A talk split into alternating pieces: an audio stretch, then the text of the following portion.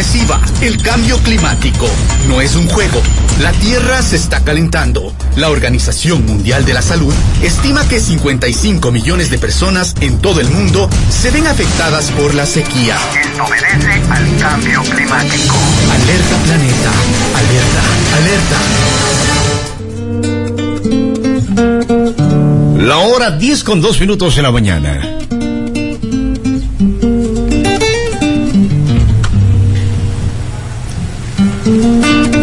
Hoy, el día de hoy, desde el espacio con actitud eh, positiva y el segmento Alerta Planeta. Saludamos al doctor Melvin Alvarado. Por supuesto, el doctor el día de hoy va a abordar, o vamos a abordar, lógicamente, vamos a aprender nosotros, sobre el tema de las áreas naturales y protegidas, su importancia y sus funciones. Doctor Melvin, le saluda Juan Pablo Moreno. Licenciado Moreno, Juan Pablo, un gusto saludarle a usted, a su distinguida audiencia. Bien, eh, gracias, gracias doctor Melvin. De igual forma, eh, le presento y les presento a los amigos quienes escuchan en la mañana. Estamos con Milena. Milena, qué gusto. Eh, ¿Qué tal? Muy buenos días. El placer es de, de nosotros. Y bueno, pues eh, contentas de estar acá con Melvin Alvarado para que nos platique acerca de este tema muy importante que, que, abo- que aborda en esta en esta en estos tem- en- ay, perdón en estos tiempos Claro. de pandemia En estos tiempos, así mismo es. A ver, eh, estimada eh, Tamara, el doctor Melvin Alvarado Hola. eh, va a abordar algunos temas el día de hoy sobre las áreas naturales y protegidas. Hola, hola, ¿qué tal? Muy buenos días, mi estimado Melvin Alvarado. Un gusto tenerla aquí en Actitud Positiva para que nos comparta un poco acerca de las áreas protegidas y cómo no empaparnos de estas buenas, eh, de estos buenos temas. Doctor Melvin, qué gusto. Empecemos abordando por qué es importante el cuidado de las áreas naturales y protegidas en este país. Bien, nuevamente muchas gracias eh, Juan Pablo y un saludo a Milena y Tamara que, que está en el estudio. Y, y bueno, creo que este tema de las áreas naturales protegidas es un asunto extremadamente importante y que yo creo que es ah, necesario transmitir hacia la gente cuál es la función y cuál es la importancia que estas cumplen. No simplemente son áreas este, destinadas a restricciones, absolutamente eso no es así, sino más bien son áreas que están destinadas a contribuir para el desarrollo y para el bienestar principalmente del, del, del, del ser humano. Eh, hace poquito nomás, hace pocos días se declaró el Taita Imbabura como un área natural protegida y con esas son ya 63 áreas naturales protegidas en el país. Esto sin contar de alrededor de 285 eh, bosques protectores también que están a lo largo y ancho del, del país. Doctor ¿Cuál es la Melvin, función? ¿e- ¿esto estaría en la Amazonía, en Galápagos, en la costa y en la sierra del Ecuador, en los Andes? Absolutamente, están en todas partes. Dice, Nosotros encontramos dentro del Sistema Nacional de Áreas Protegidas ecosistemas marinos, por la Reserva Marina de Galápagos, ecosistemas terrestres y, eh, eh, aislados como son las islas Galápagos en, digamos, su parte terrestre. Encontramos ecosistemas de páramo, encontramos ecosistemas de manglar en la costa, encontramos ecosistemas de bosque húmedo, de bosque seco, en fin, o sea, es una diversidad absoluta de áreas naturales eh, protegidas, pero que todas tienen, digamos, una, una característica eh, que les unifica, y es el hecho de que están cumpliendo funciones ambientales importantes y también están cumpliendo funciones sociales. Entonces, antiguamente eh, la ley forestal y actualmente la ley eh, orgánica del ambiente establece cuáles son los requisitos que se tiene que cumplir un área para ser declarada este eh, como parte del sistema nacional de áreas protegidas. Entonces, Claro.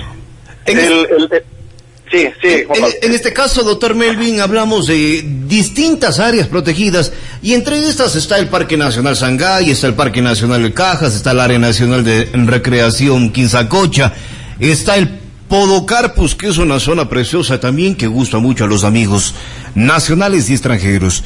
Doctor, en el caso del Parque Nacional Sangay, eh, ¿cuál es, ah, por qué se- se- se denota esta área como área protegida? Bueno, por varias cosas, ¿no? Eh, primero hay que decir que el Parque Nacional Sangay está ubicado en, en el territorio de cuatro provincias, eh, Tungurahua, Chimborazo, Cañar y Morona Santiago. En el caso particular nuestro de Cañar, eh, tenemos, es, forma parte del territorio del cantón El Tambo, del cantón eh, Cañar y del cantón Azogues también en la parte oriental, en la zona de, eh, en la zona de Rivera, en la zona de Choray. ¿Por qué es importante? Bueno, porque es un ecosistema que no está, eh, digamos, alterado eh, eh, mayormente primero y es un gran productor de, agua. Eh, hace algunos años tuvimos la oportunidad de leer un, un estudio relacionado con el recurso hídrico del Parque Nacional Sangay y decía que aproximadamente entre 150 mil y 180 mil litros por segundo se estaban produciendo solamente en esa área, que son alrededor de 502 mil hectáreas en todas las provincias. Entonces, ¿por qué es importante esto? Porque, bueno, primero, el agua, ustedes saben, es fundamental para la vida de absolutamente todos los seres humanos, eh, los seres vivos, primero, incluido el ser humano. Luego, el agua sirve para el desarrollo de actividades eh, agrícolas, agri- pecuarias, y con esto se puede garantizar la soberanía alimentaria que se denomina. También sirve para el desarrollo de las actividades productivas, el comercio, ¿no es cierto? Y lo otro es para producir energía hidroeléctrica, que también es fundamental para el desarrollo de, la- de los pueblos. Entonces, esas características, sumadas del hecho de que constituyen ecosistemas que están albergando en la flora y fauna en cantidades importantes, eso le ha dado al Parque Nacional Sangay la categoría de máxima que tiene el país, que justamente es dentro del Sistema Nacional de Áreas Protegidas. Adicionalmente a esto, no solamente a Sangay ha sido reconocido a nivel eh, nacional con esta distinción, sino que adicionalmente también es patrimonio natural de la humanidad. Así lo Patrimonio determinó, natural de la humanidad, así mismo es, doctor Así- Melvin. así lo determinó la UNESCO hace algunos hace algunos años, ¿no? Entonces es En importante. 1983, si no estoy mal, doctor Melvin. Exactamente, 1983. Y este tema del Sangay también está asociado a temas de absolutamente eh, humanos y son los culturales. Si hablamos, por ejemplo, de la, de la laguna de Culebrillas, que es parte del, nacional, de- del Parque Sangay, allí encontramos nosotros un espacio en donde eh, se, se solía, ¿no es cierto?, realizar este, eh, eventos de, de- de tipo cultural, ancestral, en donde la gente iba a renovar su espíritu, decía nuestros ancestros primero. Lo otro es que está por ahí mismo el, el camino del Inca, ¿no? Que es el, digamos, el, la infraestructura preincásica más importante, eh, perdón, precolonial más importante que, que existe en el, en, no solamente en el Ecuador, sino que está en Colombia, también está en el Perú y casi llega hasta, hasta Chile. Y que además esto hace pocos años también fue declarado como Patrimonio Cultural de la Humanidad por la UNESCO. Con todo esto a lo que usted acaba de hacer referencia, eh, doctor Melvin, podemos decir que en la parte montañosa y allá de el, parque habitan también los descendientes eh, del pueblo del pueblo Cañari y Puruá. E incluso en la zona de selva están los territorios de la nacionalidad Shogar, doctor. Ah, Efectivamente, y como digo, esta, este tipo, estas nacionalidades están ligadas absolutamente al, al- al- al vivir del, del espacio que hoy se denomina Parque Nacional eh, Sangay. O sea, eso es en, el, en la costa, eh, perdón, en el, en, en el oriente encontramos a, la- a las comunidades Shuar dentro del Parque Nacional Sangay viviendo. Y nosotros acá en el este, si bien no son áreas de reserva eh, cultural, pero también están, como digo, reitero, asociados absolutamente a, a la- a la, a la vida de, de la cultura cañari. Bien. Por ejemplo, Claro. por ejemplo, vemos eh, eh, las comunidades de Sisid, las comunidades de Cahuanapamba, que son comunidades indígenas, están vinculadas y de hecho son dueños de ese territorio también. Entonces, ¿Sí, sí en el Sí, tambo, doctor Melvin? perdón, ¿Sí sí en el tambo o no? Cahuanapamba en el Tambo y Sisid en el Cañar. Cañar, son, comu- sí. son comunidades absolutamente, digamos, eh, eh, con mu- muchísima identidad entre ellos y además son vecinos, ¿no? Entonces, eh, estamos hablando de la misma eh, cultura, ¿no? para eh, invitar a los amigos de igual forma a hacer un poquito de turismo porque siempre es bueno aquello también. Ahora cuando hablamos de reactivación ya para dar el paso enseguida a Tamara y a Milena. ¿Cómo llegar al Camino del Inca? Simplemente fácil, se toma la vía Río Bamba. A ver, la vía al Tambo ya. La vía al sendero se puede ingresar desde el poblado de de Achupaya sería, doctor, o desde la laguna de Culebrillas, para llegar hasta este sitio para que sea parte de, eh, de visita de los amigos. Esto está ubicado en la población del Tambo, doctor, ingresando. Sí, bueno, el, el, el, el- se dice que el tramo del Inca, el, del camino del Inca mejor conservado es el, el, el que está entre Achupallas, que es parte de la provincia de Chimborazo, y este en Ingapirca. No, ese parecería que es el tramo mejor conservado.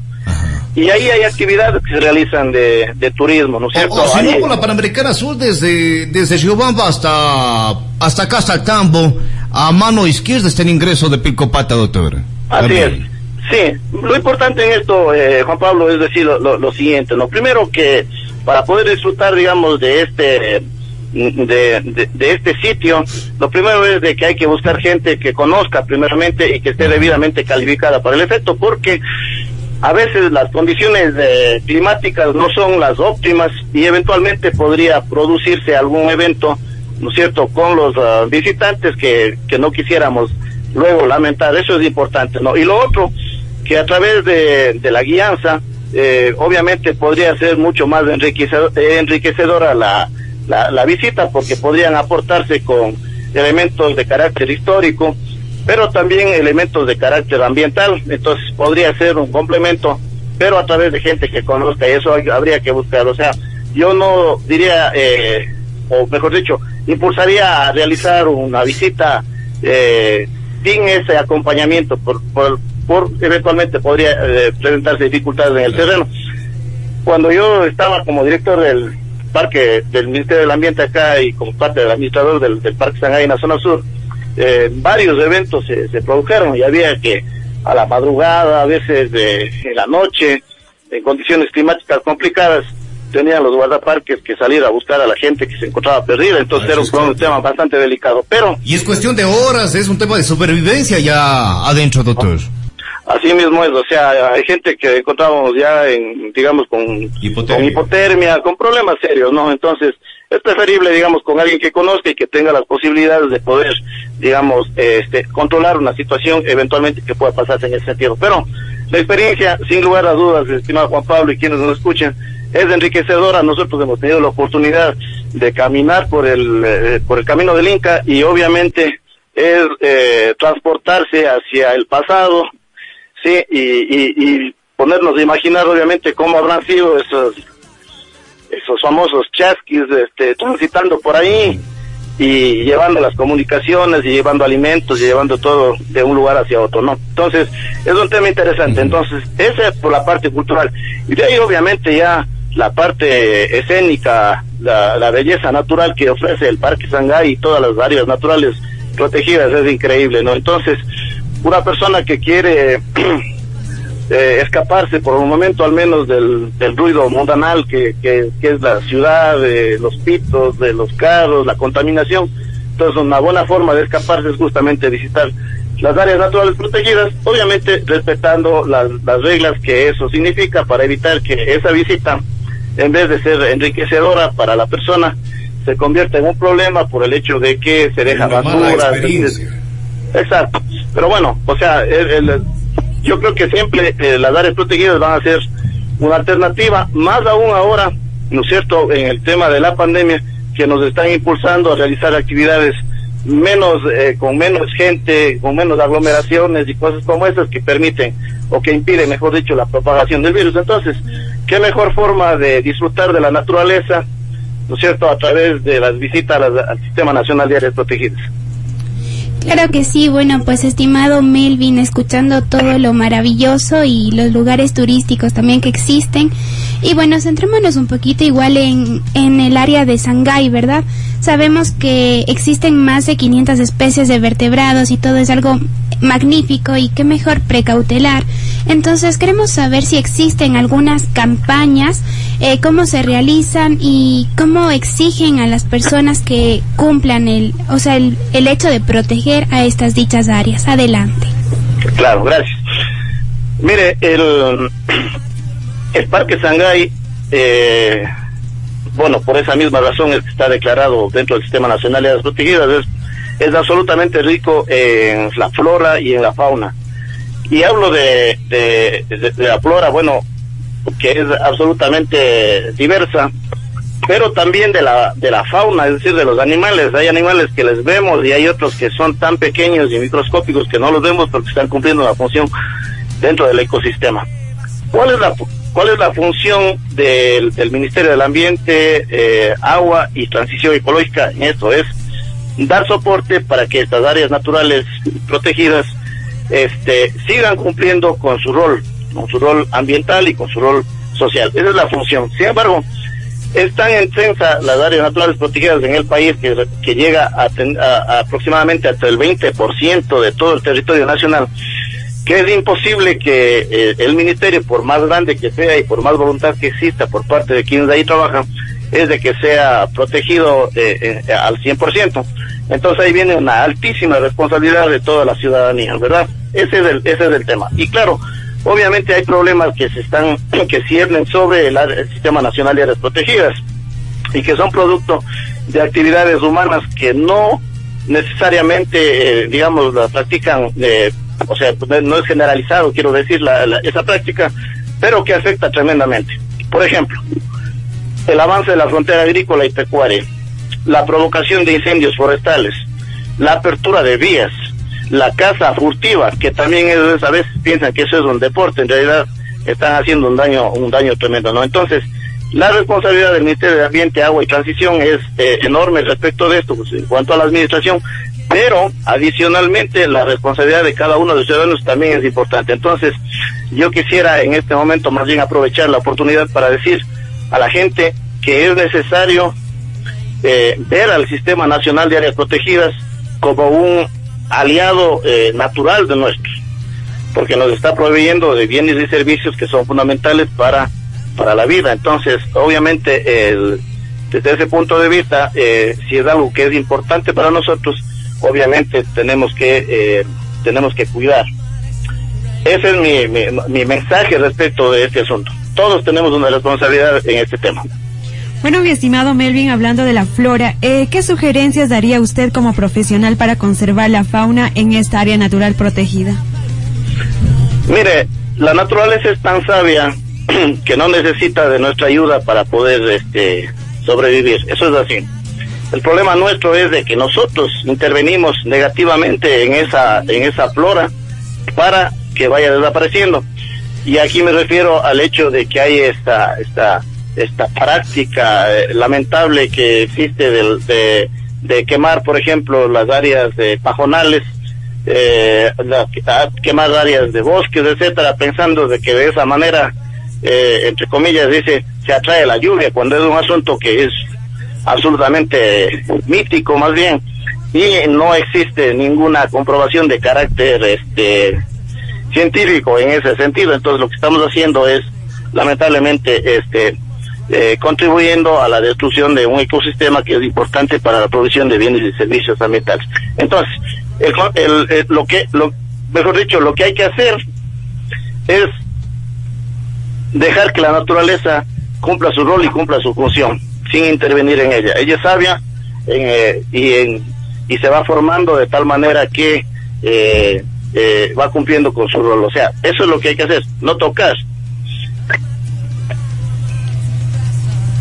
Eh, bueno, pues eh, realmente es lo más importante de que, como usted menciona, la naturaleza es tan sabia, pero es el humano, el destructor, el malvado que va a hacer daño a estas, a estas áreas tan bonitas. Y bueno, eh, queremos saber si, si nos puede mencionar eh, algunas de ellas y cómo se debe hacer cuando las personas eh, nuevamente, o sea, por ejemplo, van de visita a tal, a tal área, ¿verdad? Y no sé, botan basura o, o sea, cómo se puede tratar con aquellas personas y si nos puede mencionar más áreas protegidas, por favor. Bueno, el, eh, las reglas de las áreas naturales protegidas, algunas son, digamos, generales, ¿no es cierto?, que son comunes a todas, a todas esas 60, a todas esas 63 a las que he hecho referencia, y hay otras que son específicas dependiendo del sitio en donde están. Por ejemplo, eh, una regla que es general eh, para el ingreso a, a, todo el Sistema Nacional de Áreas Protegidas es el hecho de que si es que uno lleva eh, productos que generan residuos sólidos, esos residuos sólidos tienen que regresarse en la mochila, en la funda o lo que se haya llevado para allá y depositar en los sitios que estén establecidos para el efecto. Y esto es un tema bien importante porque obviamente eh, tener, ¿no cierto?, residuos sólidos en, eh, eh, desperdigados por todas partes genera problemas de todo tipo. Algún rato aconteció que eh, encontramos en una eh, eh, dentro del Parque Sangay, ¿no? Una un, un pedazo de botella, ¿no? Que lamentablemente por efectos del sol y con el efecto lupa que se llama, este estaba prendiéndose el, pajonal, imagínense, o sea, una botella de, de vidrio que eventualmente no podría generar algún problema, iba a generar un problema tan grande, ¿no? Entonces, esta es una regla que es general para todos. Uno no puede este eh, llevar y dejar los residuos sólidos ahí, entonces uno tiene que regresar. Otra regla es no acercarse a los animales, a la vida silvestre, es decir, no intervenir en su en, su hábitat, ¿no? Esa es una regla también que es sumamente eh, importante. Primero por seguridad de la gente y luego también por evitar que eventualmente pueda transmitirse enfermedades, etcétera, ¿no? Entonces, esa es otra regla que es importante, uno no puede hacer eso. Lo otro es respetar los senderos, lo otro es respetar la capacidad de carga que algunos sitios de visita tienen, es decir, no puede estar todo el mundo aglomerado en un solo sitio extremadamente pequeño porque empieza a destruirse la, el ecosistema, ¿no? Y claro, hay otras reglas, en algunos casos se puede hacer, por ejemplo, capturar este cangrejos, como hablamos de, de lo- de los manglares, hay otros sitios en que no es posible hacer eso. Hay otros sitios donde hay que respetar, por ejemplo, los sitios de anidación de tortugas, los sitios de anidación de iguanas, etcétera. O sea, es- depende del depende del sitio en donde nosotros estemos, no. Pero para todos los sitios hay reglas y hay que cumplirlas. Bien, eh, doctor Melvin, muy agradecido con usted. Ha sido valiosísimo la entrevista, como siempre. Eh, para conocer sobre las áreas protegidas, hemos hablado del Parque Nacional Sangay, quedan algunos temas pendientes, en algún momento, Dios permita, podamos abordar precisamente del Cajas, podamos abordar de eh, las propias Galápagos, doctor, entre otros temas que nos gustaría en algún momento sobre las áreas protegidas naturales. Doctor Melvin, gracias. El mensaje final, ¿cuál es? Gracias, Juan Pablo, a ustedes más bien por la oportunidad que me da de poderme eh, dirigir a su distinguida audiencia. Eh, gracias también a Milena y Tamara que están en los estudios. Les deseo éxitos en la en su carrera profesional y bueno, el mensaje es de que cuidemos nuestras áreas protegidas. Estemos conscientes de que son proveedoras de bienes y servicios ambientales que son fundamentales para la vida de todos los seres humanos y toda eh, la vida de la flora y de la fauna, ¿no? Es importante eso. Entonces, a partir de cuidar eso, estamos asegurando de alguna forma de que las futuras generaciones también puedan disfrutar de ese espacio con belleza escénica, natural, pero adicionalmente pueden gozar de agua en cantidad y calidad suficiente, que tengan la oportunidad de ver eh, la flora y la fauna y no vivir las épocas en las cuales tengamos que lamentar la extinción definitiva de especies, etcétera, etcétera. Entonces, un abrazo fuerte para todos y sigamos cuidando nuestras áreas protegidas como son eh, las nuestras, ¿cierto? Son aliadas y hay que verlas de esa manera. Perfecto, doctor Melvin, gracias. Es el doctor Melvin Alvarado quien ha estado con nosotros a través de la conexión telefónica. Milena, eh, Tamara, ha sido un tema interesante, ¿ah? El cuidado de las áreas protegidas. Lamentablemente no lo hacemos o lo hacemos poco. ¿Sí? Sí, la verdad es, eh, fue un tema bastante lindo de platicar, de recordar a la audiencia, a los chicos, a las chicas que precautelemos, que cuidemos eh, la naturaleza, nuestra propia ciudad, que si estás bebiendo no dejes los residuos ahí, sé educado, sé cortés. Si estás bebiendo, no bebas. Si estás bebiendo no be- O si estás bebiendo, invita. Exactamente, pero hay que dejar recogiendo los residuos. Por ejemplo, ahora eh, con esto de la pandemia usamos las mascarillas y lamentablemente vemos mascarillas en todos lados. Corremos el riesgo es. de contagiarnos y de que se siga de que se siga contaminando exactamente y luego nosotros somos quienes nos quejamos de los cambios climáticos de que estaba frío de que estaba eh, sol por ejemplo es lo típico de los abuelitos abril aguas mil tiene que, que llover y a veces ya ya no o sea ya no hay ese horario no. eh, de, an- de anteriormente entonces ya no se cumple como. Exactamente, antes era la cosecha porque llueve, acá porque hace sol, pero ahora ya lamentablemente no tenemos debido a la El de verano y tantas cosas que, se practicaba antes, pues no. Sí, correcto, es algo muy fuerte, es un tema que la verdad a mí me, me- no sé, me, me da iras, la verdad me da iras porque hay muchas personas que botan la basura y a veces tú dices, señor, señora, no haga eso, recoja y se enojan lamentablemente, pero esperemos que cada vez vayamos sembrando esa semillita de, de conciencia y que seamos unos buenos ciudadanos cultos y educados, eso es lo más importante. Vamos a la pausa para comerciales, gracias. Quienes tienen la gentileza de escucharnos a través de la señal universitaria católica es Ondas Cañaris. Estamos en la frecuencia 95.3 en FM. El día de mañana es jueves y los jueves es jueves de trova. Pero bueno, hay algunos temas más para abordar el día de hoy. A propósito, Tamara, Milena, el día de hoy, el día de hoy es el Día Internacional de la Democracia. Esto vamos a abordar luego de la pausa, ¿les parece? Correcto, claro que sí. Bueno, vamos a estar platicándoles un poquito sobre qué se celebra el 15 de septiembre para que ustedes eh, sigan en sintonía después de escuchar esta linda canción. Bien, vamos a la pausa para comerciales primero y luego de aquello estamos con la buena música. Volvemos.